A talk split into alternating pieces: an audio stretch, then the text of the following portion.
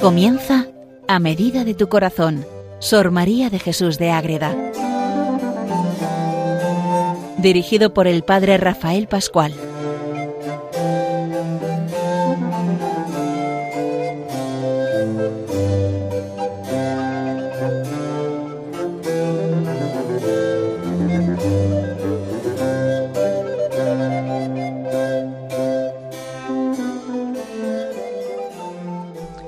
Seguimos con Sor María de Jesús de Ágreda en este programa dedicado a ella, a medida de tu corazón.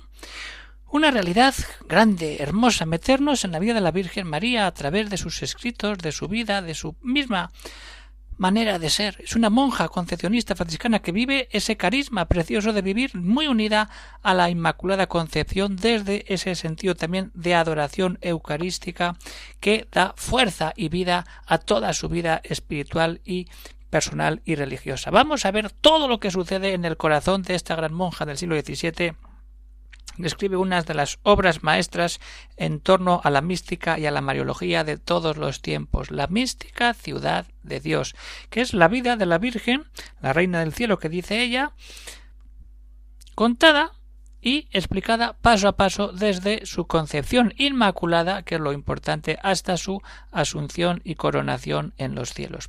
Tiene tres partes y mucha historia por delante. Vamos a, terminar en este programa de hoy lo que es la introducción general a la obra que hace ella misma al empezar este monumento literario, místico y espiritual.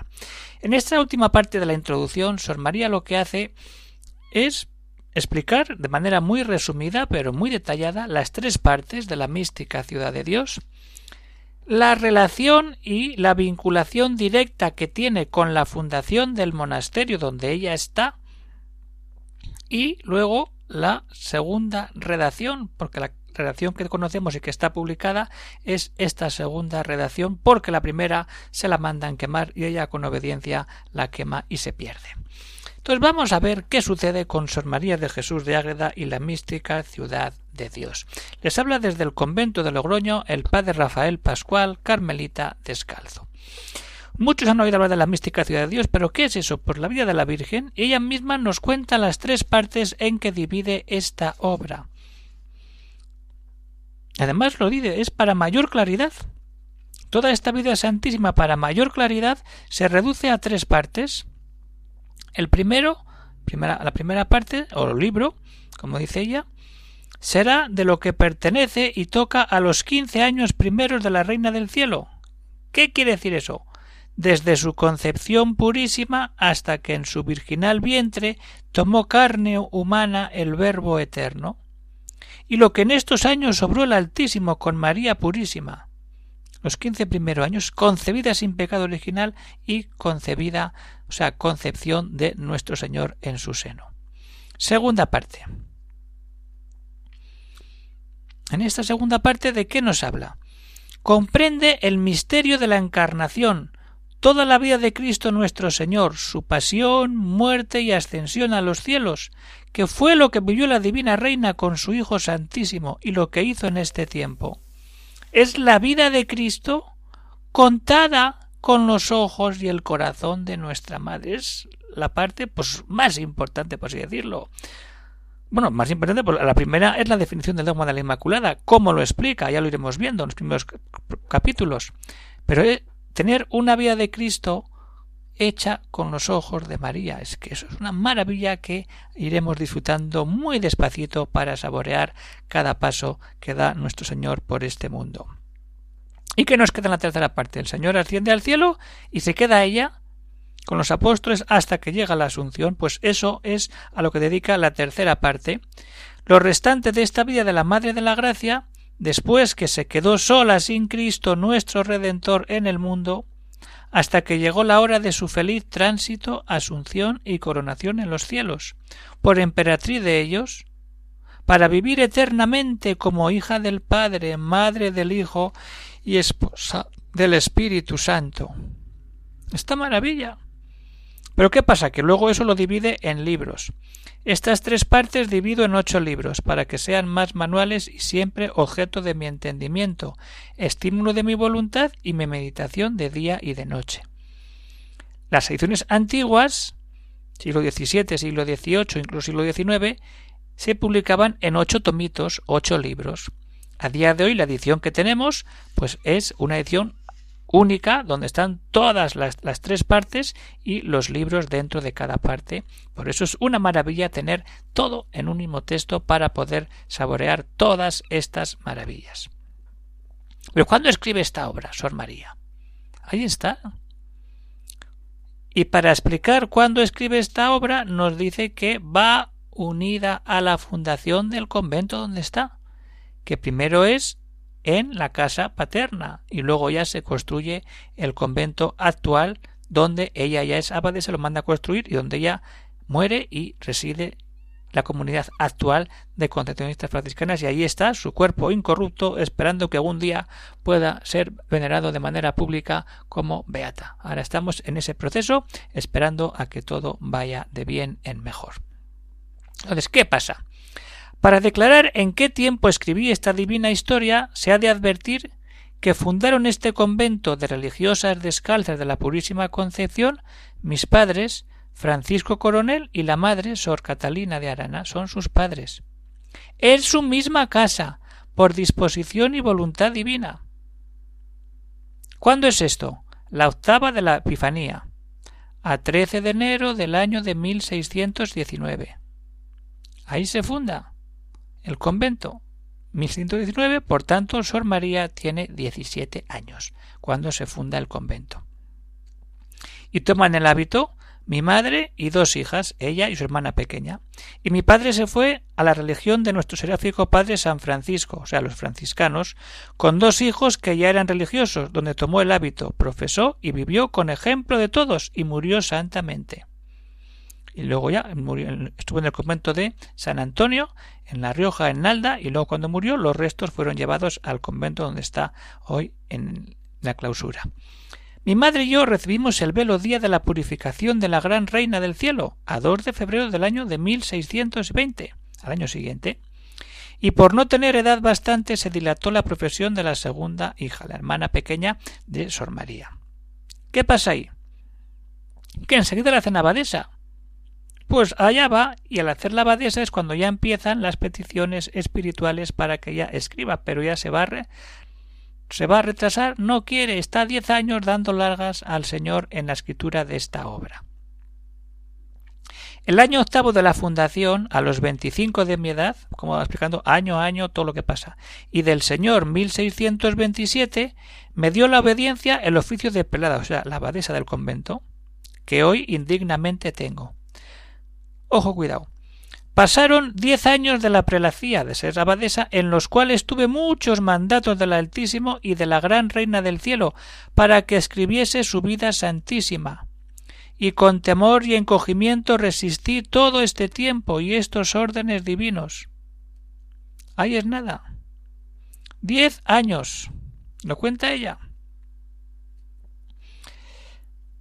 Hasta que el año de 1637 comencé a escribirla la primera vez, y en acabándola, por los temores y tribulaciones, por consejo de un confesor que me asistía en ausencia del principal que me gobernaba y vino el problema, el confesor le había acompañado y escribe y escribe, pero viene otro confesor y le dice esto a quemarlo.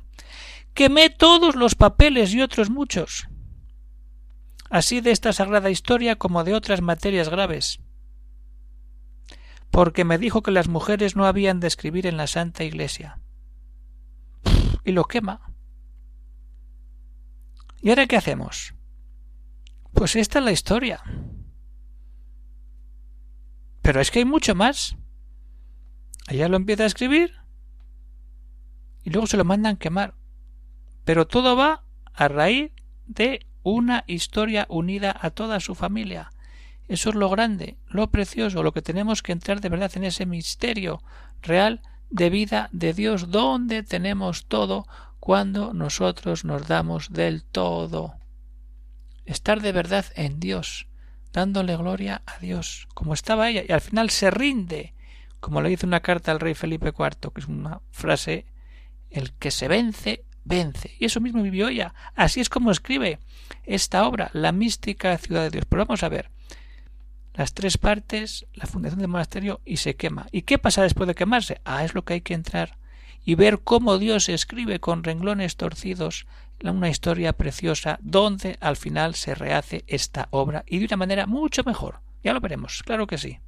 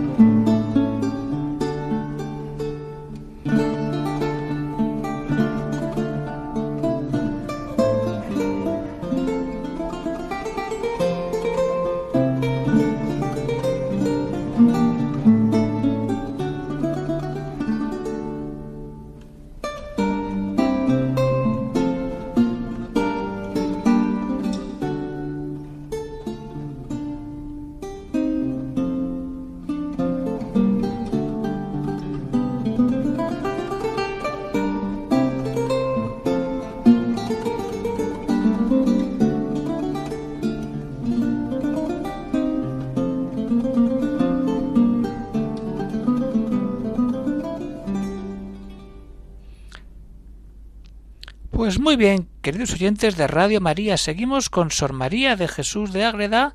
Estamos viendo esa parte final de la introducción a la mística ciudad de Dios, donde vamos viendo todo lo que ella va explicando, las tres partes que tiene, que va unida a la fundación del monasterio, y ella se retiene diez años para escribirla y empieza a escribirla en 1637. Pero se la mandan quemar porque las mujeres no habían de escribir en la Santa Iglesia, escribe ya en la introducción. ¿Y qué sigue? Obedecí pronta y después tuve asperísimas reprensiones de los prelados, de los superiores y confesor, que sabía toda mi vida el confesor principal. Y de nuevo me intimaron censuras para que la escribiese otra vez. ¿Y ahora qué hago? Y es cuando recuerda todo lo que hemos visto en la primera parte de la introducción que se lo dice al Señor, se lo dice a la Virgen, se lo dice a los ángeles, se lo dice a San Miguel y todos le dicen, escribe, escribe, que ya es hora, ponte en marcha. Y que la escribiese otra vez, y el Altísimo y la Reina del Cielo repitieron nuevos mandatos para que obedeciese. Todos le están diciendo, escribe, escribe. Pues venga, y se pone a escribir. Y esta segunda vez fue tan copiosa la luz que del ser divino tuve, los beneficios que la diestra del Altísimo me comunicó tan abundantes, encaminados a mi pobre alma, se renueve y vivifique en las enseñanzas de su divina Maestra, doctrinas perfectas y sacramentos tan encumbrados. Entonces, ¿qué pasa ahí? Que cuando lo escribe tiene más madurez espiritual, tiene más años, y el Señor le da mucha más luz, y muchos más beneficios espirituales para que muchas de las cosas que había escrito las escriba con mucha más seguridad y luz dentro de su corazón porque Dios se va revelando y le va dando todo lo que ella tiene que poner por escrito para que esta historia la podamos tener en cuenta. ¿Y de dónde está el mal? Pues que gracias a esta quema primera de la primera redacción, la segunda vez ella está más preparada pero lo más importante entre esta primera escritura y la segunda es cuando Sor María sufre el gran juicio de la Inquisición, que vienen porque, claro, que hablaba una monja que se hacía como tenía el don de la bilocación, que se marchaba a Nuevo México, volvía, pero eso no podía hacer una monja de clausura, había escrito también unas letanías de las que ya hemos hablado, y hablaba de un espejo inmaculado de justicia, y hacen un interrogatorio terrible durante varios días, pero si llega a estar la mística ciudad de Dios, donde, como veremos, la primera parte es toda la explicación de la concepción inmaculada de la Virgen, ¿qué hubiera pasado? Pues, pues ya sabemos que se habría complicado todo muchísimo. Por eso el Señor le dice, venga, a quemarla. Y cuando pase la tormenta, la vuelves a escribir. Así escribe el Señor su historia. Y así se hace todo. y así vivimos siempre en Dios. Si no la quema, viene la condena total. Y además no se hubiera tenido toda la riqueza que tiene esta segunda redacción con todo lo que ella nos cuenta aquí. ¿Y qué nos queda? Pues saber la fecha. Nos pone la fecha de, de empezar. Con el favor divino empiezo a escribirla en 8 de diciembre de 1655, día de la Purísima Inmaculada Concepción. Ahí nos deja Sor María. Ahí termina esta introducción, donde tantas cosas nos dice. Toda esa parte, las partes, la unida al convento, a quien le pide ayuda, todos le dicen que sí, el demonio le pone frenos y al final se pone a escribir la segunda vez y es todo a base de experiencias espirituales y cuando la Virgen también se le aparece y le viste de blanco para decirle venga ponte a escribir que yo estoy contigo y te voy a ir acompañando en todo este momento tan importante para ti como es escribir la mística ciudad de Dios la vida de la Virgen María que es una auténtica maravilla y que conviene tener como libro para conocer mucho mejor la vida de nuestra Madre, la Virgen María, la Madre Inmaculada, la, Reina del Cielo, como quieras, y para meternos en el corazón de ella y saber todo lo que sucede, sabiendo que es una revelación privada, que no es dogma de fe, hay que tenerlo siempre muy en cuenta, que todas estas son revelaciones privadas que Sor María acoge desde esa experiencia fuerte que tiene en la vida espiritual propia. ¿Qué pasa ahora? Pues que hay que seguir avanzando. ¿Y cómo se avanza? Leyendo. Nos puede costar mucho. Hay de todo. Ante la mística ciudad de Dios hay gente que se la ha leído más de una vez y gente que le cuesta mucho. ¿Qué pasa ahí? Que igual la primera parte es muy enrevesada porque empieza a explicar todo lo que es esa concepción inmaculada con textos bíblicos son conceptos teológicos que, que se nos escapan muchas de las manos. Por eso iremos viéndolo. Pero lo mejor que alguien duda, empezar por la segunda parte la concepción de nuestro Señor, el nacimiento, todas esas escenas de Belén, de Nazaret, y el niño va creciendo y se hace adolescente y crece y empieza luego la vida pública y la pasión, muerte, gloria, toda la resurrección. Y luego cuando se queda ya con los apóstoles, la tercera parte. Por eso igual el que quiera empezar pues igual mejor que empiece por la segunda parte, que se lea muy bien esta introducción y también la introducción general a lo que es la edición de la mística ciudad de Dios, que es muy buena y que nos presenta un panorama muy bueno y muy enriquecedor y que nos ayuda a entrar de verdad en ese misterio que es la Inmaculada Concepción y la vida de la Virgen Santísima. Pues bien, que soy oyentes de Radio María, lo que animo es a leerla, pero no solamente a leerla, sino a rezar a ponernos ante la Virgen cuando leamos la mística ciudad de Dios y ver lo que ha sido capaz de escribir una monja de clausura, siendo abadesa, con todo lo que supone eso, construir un monasterio, escribir más libros, acompañar a las monjas, atender a la gente, mantener carteo con Felipe IV, son muchas cosas que demuestran que un alma en Dios es capaz de hacer grandes maravillas cuando se deja, cuando de verdad un alma vive siempre unida a Él. Pues bien, vamos acabando este programa dedicado a la mística de Dios, esa introducción, como he hecho, tres partes, y la introducción grande, completa, que la hemos dividido en tres programas, que hoy tenemos el último. En el siguiente programa entraremos ya en el inicio de esta mística ciudad de Dios. Si alguno tiene alguna cuestión, alguna duda, algún comentario, pues puede escribir al siguiente correo electrónico agreda y ahí pues oye pues cómo es la mística qué hago la mística dónde se puede conseguir qué es qué, qué hay que leer venga o qué bibliografía pues Ahí se pueden hacer estos comentarios, estas cuestiones que son muy interesantes para que todos tengamos las ganas y la ilusión de poder leer esta gran obra, La mística ciudad de Dios, la vida de la Virgen María. Pues así terminamos el programa de hoy, queridos oyentes de Radio María. Seguimos siempre unidos en el Señor y buscando la gloria de Dios. Si la Virgen la tenemos es para mirar a Cristo, para mirar al Padre, para mirar al Espíritu, no para quedarnos en ella. Sí, pero con ella entrar en el misterio de la Santísima Trinidad, como queda también muy bien reflejado en esta gran obra. Pues un saludo para todos, se despide el Padre Rafael Pascual, Carmelita Descalzo, desde el convento de Logroño. Hasta que nos veamos en otra ocasión, un saludo para todos y que Dios os bendiga.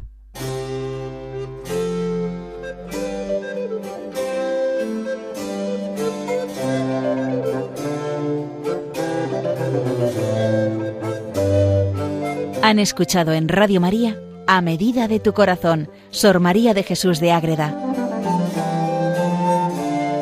por el Padre Rafael Pascual.